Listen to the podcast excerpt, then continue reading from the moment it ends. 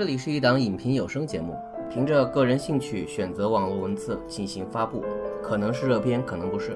本节目所选文章均得到原作者授权，特此告知。好吧，我们来听美文吧，狗头。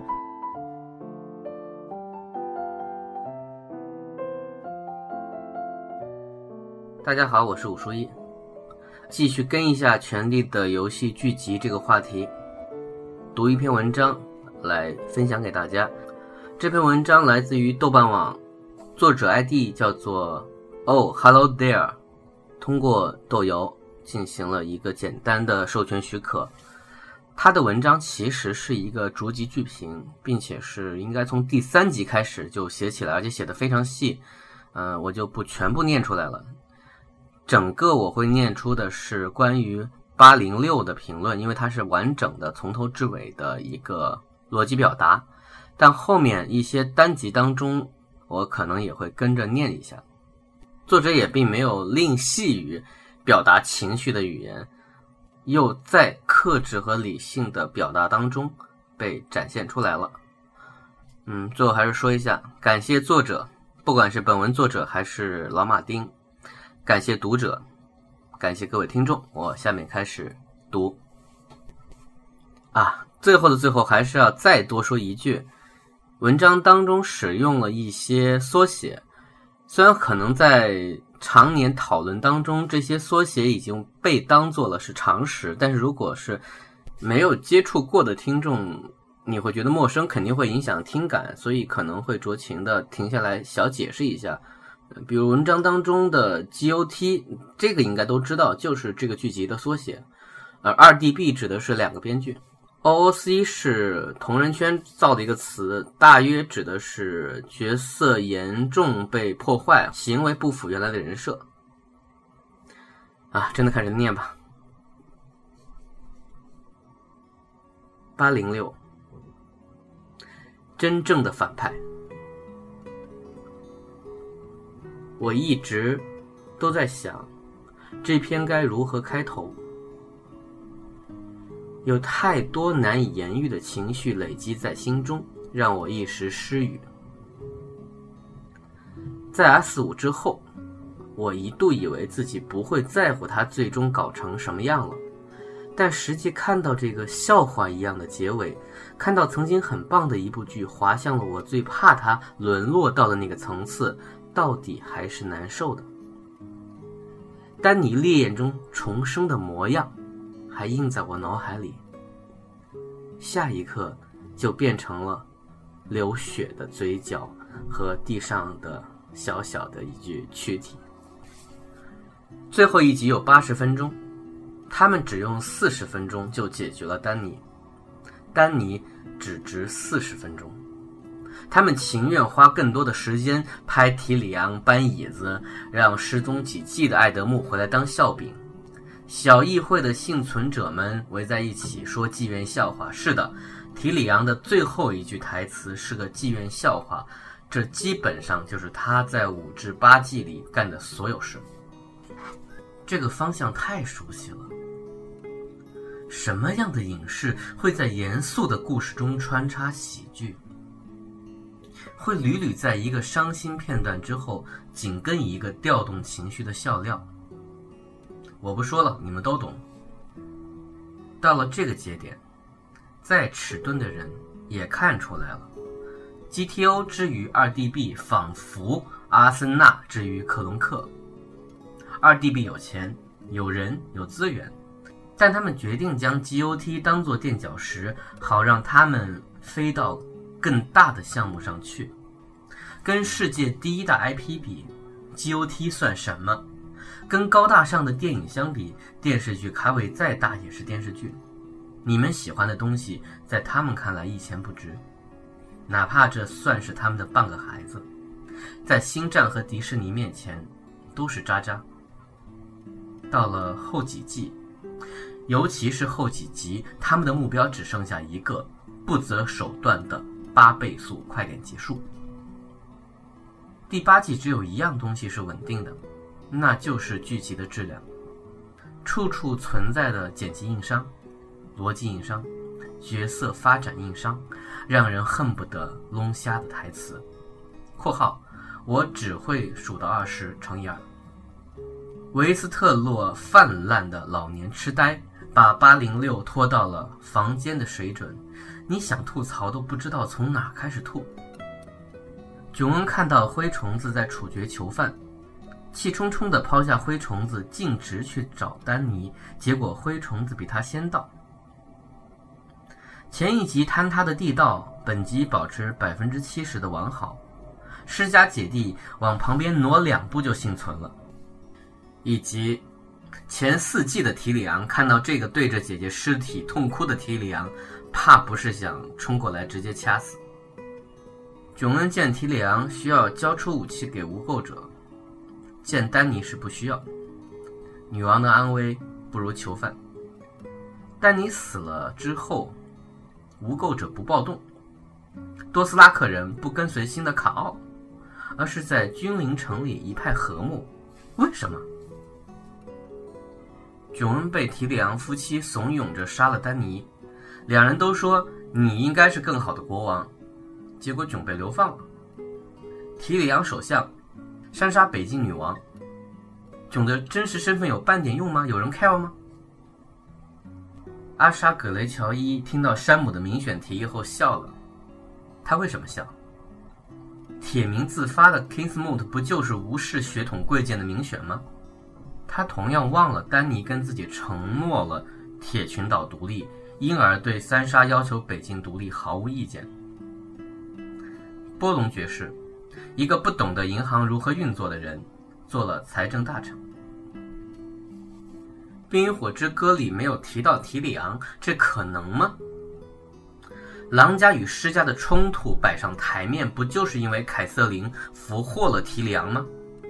提里昂被认为毒杀了乔大帝，奥伯伦在提里昂的比武审判中惨死，提里昂弑父导致施家腹背受敌，他的角色在这个故事中如此重要，不提怎么写下去？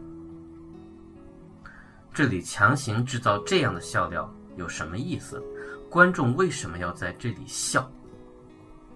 拜托不要尬吹摄影了。不要尬吹什么龙在丹尼身后展翅的镜头了。对于任何一个有点水准的电影系学生而言，这种俗气到爆只能满足十五岁小镇少年的镜头，每小时可以想出六十个。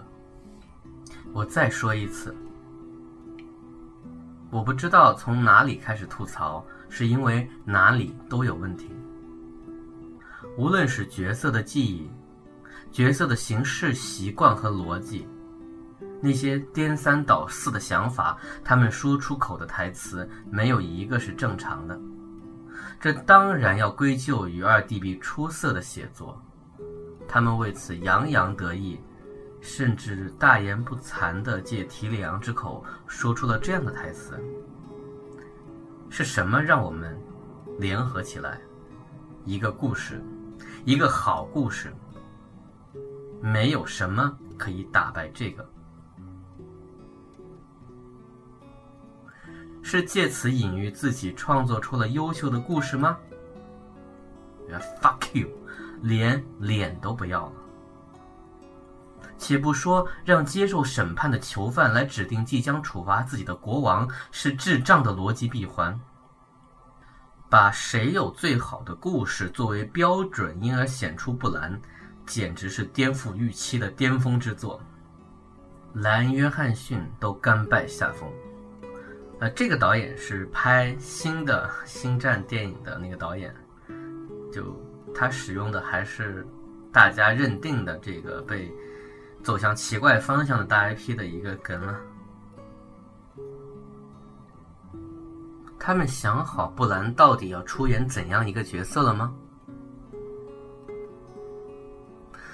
布兰一直在说：“我不能做林东城领主了，我是三眼乌鸦了，我什么都不想要了。”转头就对提里昂说：“你认为我是为了什么这样一路走过来？我不知道这是个失败的笑料尝试，还是这是布兰的真心话。前者 OOC，后者则牵扯出了更多问题。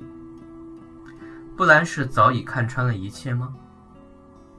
为了做国王，他静静等待丹尼失去他的龙，丹尼发疯屠城，囧杀死丹尼，然后大家聚在一起选举。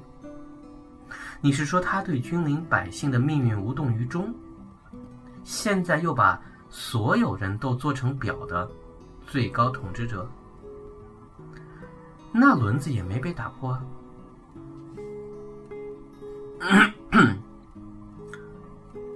后面他骂了一句啊，就是 “Brian Dick” 什么的。但是我又要对自己生气了。二 DB 对 GOT 花的心思还不如我这篇评论。他们从没考虑到角色这样发展是否会合理。总之，只想早点结束，然后把一切角色塑造浓缩成四个字的解释，早有伏笔。这竟然还能让一些人洗地！我几乎可以预见到，马上会有人跳出来说：“这就是马丁给每个人的结局，剧就是照着马丁的想法拍的，他们的结局都隐藏在前文里了。”那又如何？伏笔跟角色塑造有毛线关系？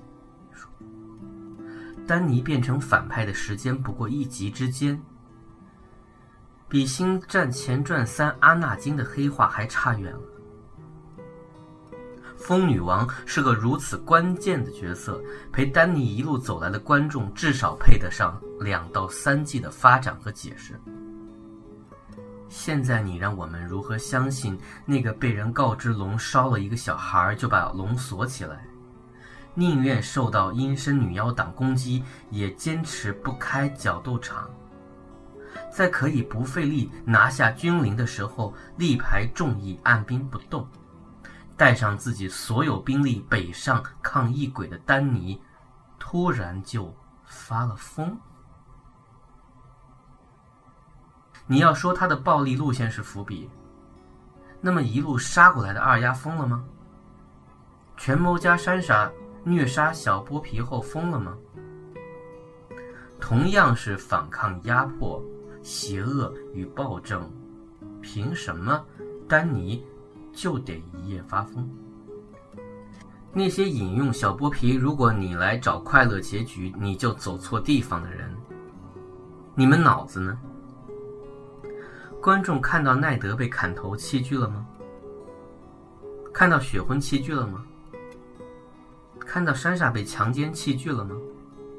为什么丹尼疯了，观众也疯了？心里没点 AC 数吗？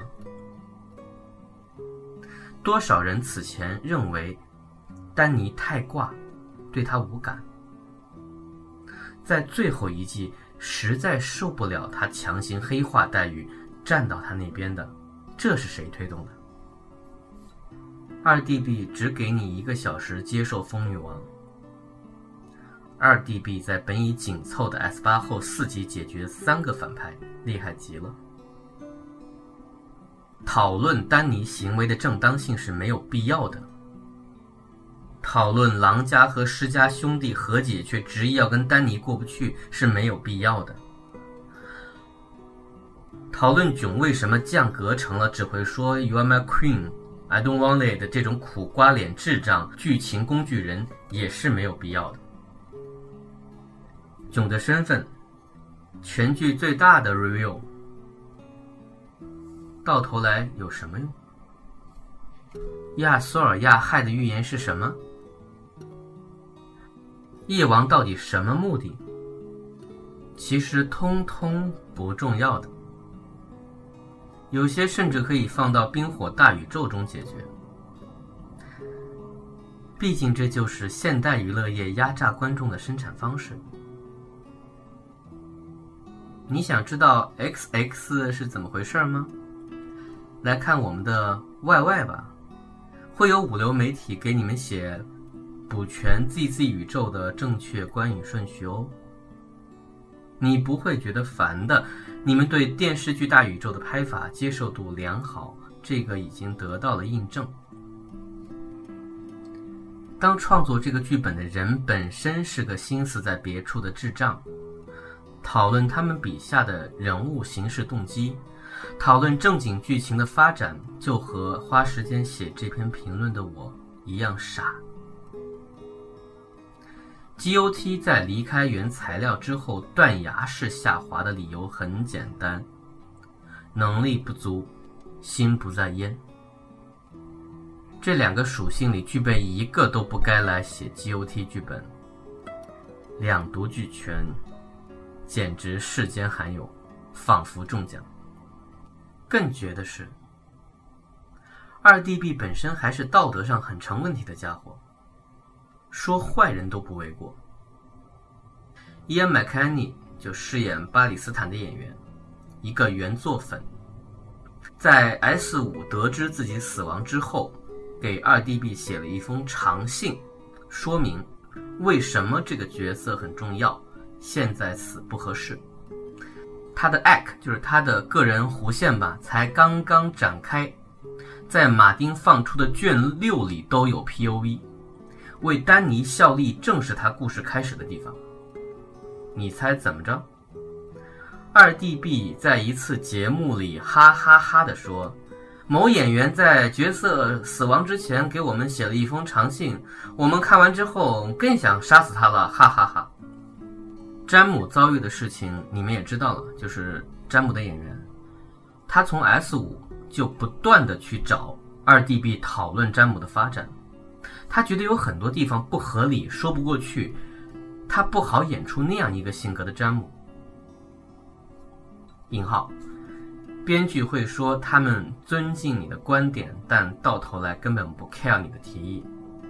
我猜这句话来源是不是推特上面什么的，或者采访，这个不太清楚。什么样的人可以顶着全世界的期待，用一种非常懒惰、混蛋的态度？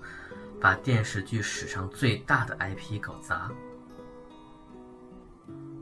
你再想想，他们不用承担任何责任，因为已经拿到电影史上最大的 IP，而且就算把星战也搞砸了，看看莱恩·约翰逊，他还能再拍一个三部曲呢，因为无论怎么样，观众都会看啊，无论怎么样都会赚钱。会有媒体喉舌把所有异议者打成无理性的 haters。我希望可以把所有锅都推给 RDB。我很希望自己能说他们是唯一的坏人，他们是真正的反派，然后激起各位的负义和情感上的共鸣。As a guest to DB，你们也会转发、推荐、表扬我，因为我说出了你们的心声，我让你们很爽。但是我不会。在此点赞的人，在此留言的人，有多少是在 S 五之后无视匪夷所思的剧情和下滑的制作水平，继续狂吹 GOT 的？有多少人甚至在八零三还辛勤的为剧洗地的？这集毁的是丹尼，然而小恶魔早就被毁了。烧女儿的二路也被毁了。太阳下山，蜡烛无法取代的百花，在被二 D B 塑造成四处发情的常规男同性恋后，也被毁了。只是你们当初不在乎而已。你们中的很多人就早早拿出了不爽不要看的说辞，自负的相信他是 G O T，大家都说他好，他就不可能差。批评他的都是杠精，是你们，就是你们，是你们把庸人供上了神殿，是你们让二 D B 这样毫无才气又从不在乎艺术的人，得以长时间的毁坏马丁的作品，一点点用智障去腐蚀伟大，最终强行把他拉到了另一座伪神的殿堂，那里陈列着。和 GOT 后四季一样的玩意儿，流行的、服务大众的、简单粗暴、只求一个爽的，因为它本身名气而压制批评的，尝到愚蠢带来的甜头后，一成不变的用喜剧去填塞证据，用大 IP 光芒掩饰无能，去套所有成功了的庸俗作品公式的玩意儿。小说《源泉》里说过这样一句话：“不是无辜的傲慢，而是有意识的无耻。”似乎作者知道自己作品的本质，于是夸耀他的力量，以使他在观众的心目中显得高尚，同时以破坏观众追求高尚的能力。源泉，什么样的世界配什么样的作品？GOT 到了这个地步。不是质量突变，而是可以预见到的滑坡。也许它恰恰和这个世界绝配。人类学会了无视种种糟烂的迹象，用任何东西来麻痹自己，一切都还好，直到灾难突临，那些怪物再也无法掩盖自己，而再多的谎言，再多的情怀。再多的舆论和系统性压制，都无法让正常人无视房间里的大象。到了那个时候，你我才会相信。We fuck it, and we fully deserve it。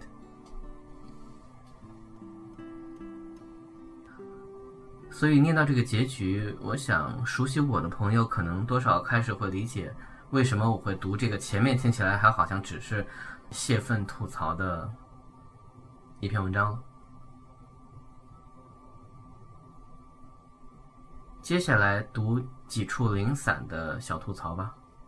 这个是他往前倒，比如八零五当中，詹姆为了君临百姓而背弃誓言，选择弑君，因而背负了一辈子骂名。詹姆在第七季的结尾和瑟西决断，他说：“我要为活人而战，我不相信你。”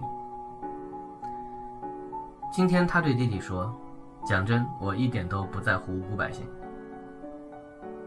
八季的角色塑造，詹姆从当初为“引号爱”把布兰推下塔楼的金毛混蛋，进化到失去一只手却人格逐渐完善。脱离姐姐掌控，并能正视两人之间的有毒关系，为大义而背弃家族的骑士。然而两三集之间，这个角色的所有发展被扔到了垃圾堆。在二弟 B 笔下，他是睡了布雷尼，又为混账姐姐抛弃他的渣男。他是不在乎无辜性命，只想赶紧找回姐姐的无脑弟弟。他忘记了瑟西对自己的背叛、操控和暗杀谋划。忘记了自己已经不再是第一季的詹姆。你把第一季的詹姆放到八零五语境中毫不违和，因为二 DB 抹除了这个角色一切精华。二丫第二集面见泰温时，原作党很惊喜地看到了二 DB 巧妙地改变了原材料，让它变得更刺激好玩了，同时也没有影响主线剧情和角色塑造。大家以为冰火找到了好编剧。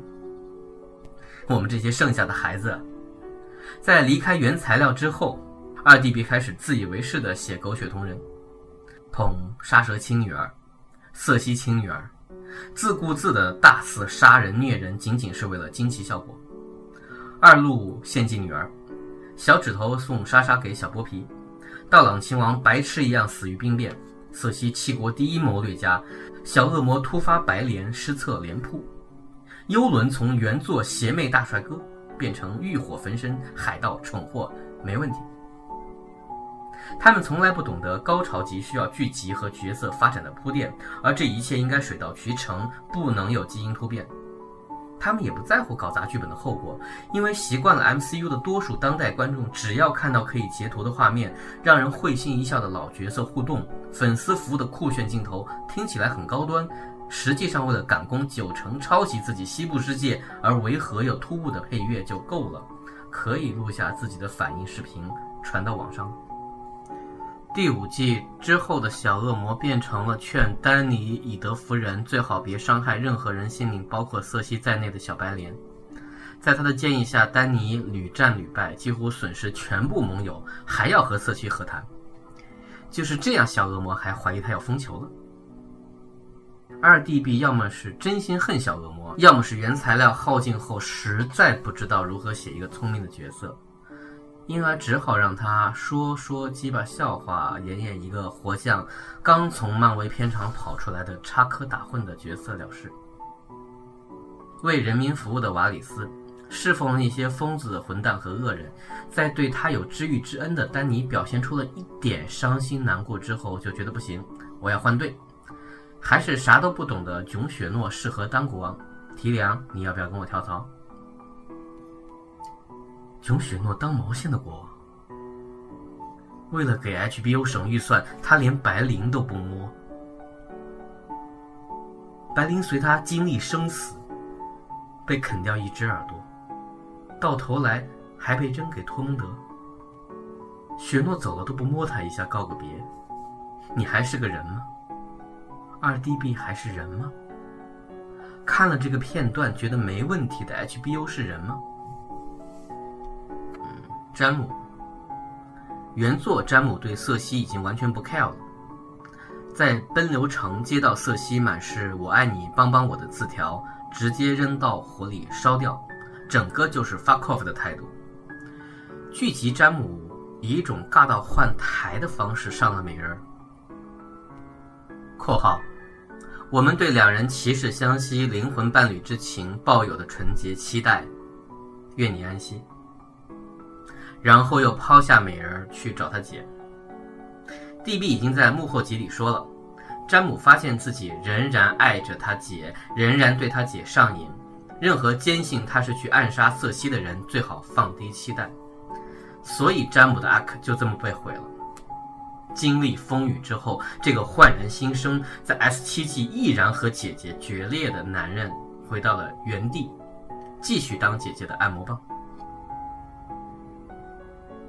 呃，最后读一段第三集，也就是当时大家都非常诧异，杀死夜王的是二丫的这样一个剧情设定的他的一个理解。战术之外，编剧离开了马丁，真的是典型的胆小如鼠，只会迎合无知大众的美剧编剧。冰火一个很大的优点就是你处在必死的境地就会死。而这集我们看到很多主角被尸鬼淹没了好几次，每次你都觉得他们死了，下个场景他们依然在战斗。若干次之后，你就意识到了，嗯，编剧根本没胆子写死他们。二丫变成了终结夜王的人，这让很多书迷感到愤怒，被欺骗。一方面，我可以理解这种粉丝维护心情，从二丫粉丝来看，真是爽歪歪。但我同时百分之百理解原著粉，两个 DB 这种终结维斯特洛最大威胁的方式，等于把之前的浮现和预言全部抹除了。铺垫了八季的亚害的预言是什么鬼？如果毁灭夜王的不是囧的命运，那么光之王带他回来做什么？别告诉我是等着他想出一个蠢绝的战术，负负得正。囧的线一直是长城守夜人。衣柜和夜王相关，由他来结束这条线也十分合理，并且他和夜王有多次定情对视，现在把这些都通通抹除，仿佛他们不存在，真的有种不及预期的感觉。另外，二丫和君临的关系更大，而不是北京。他一直以来注定要闭合的那些眼睛都在名单上，所以由他暗杀瑟西，比让他跳到囧的支线上暗杀夜王更合理。用了这样一种讨巧的方式解决最终 BOSS，让瑟西都显得不是个事儿了。两个 DB 既然想把瑟西塑造成比夜王更重要的 BOSS，我认为有违原作精神。书也好，剧也好，一直以来藏着的终极主线就是生与死、光明与黑暗、光之王与夜王，书里没有的对决。人类的纷争就是儿童打闹。他们共同面对的敌人，才算是真正生死攸关的大问题。这关乎种族存亡，远远高于权力的游戏。而如今，这个终极 BOSS 在瑟西之前就被解决了，仿佛是哈利波特在第三部就搞死了伏地魔，剩下时间都在和乌姆里奇斗。请问后者配吗？文章就读到这里，感谢大家收听，也希望你们去关注一下这篇吐槽文《人类智障精华》。再见。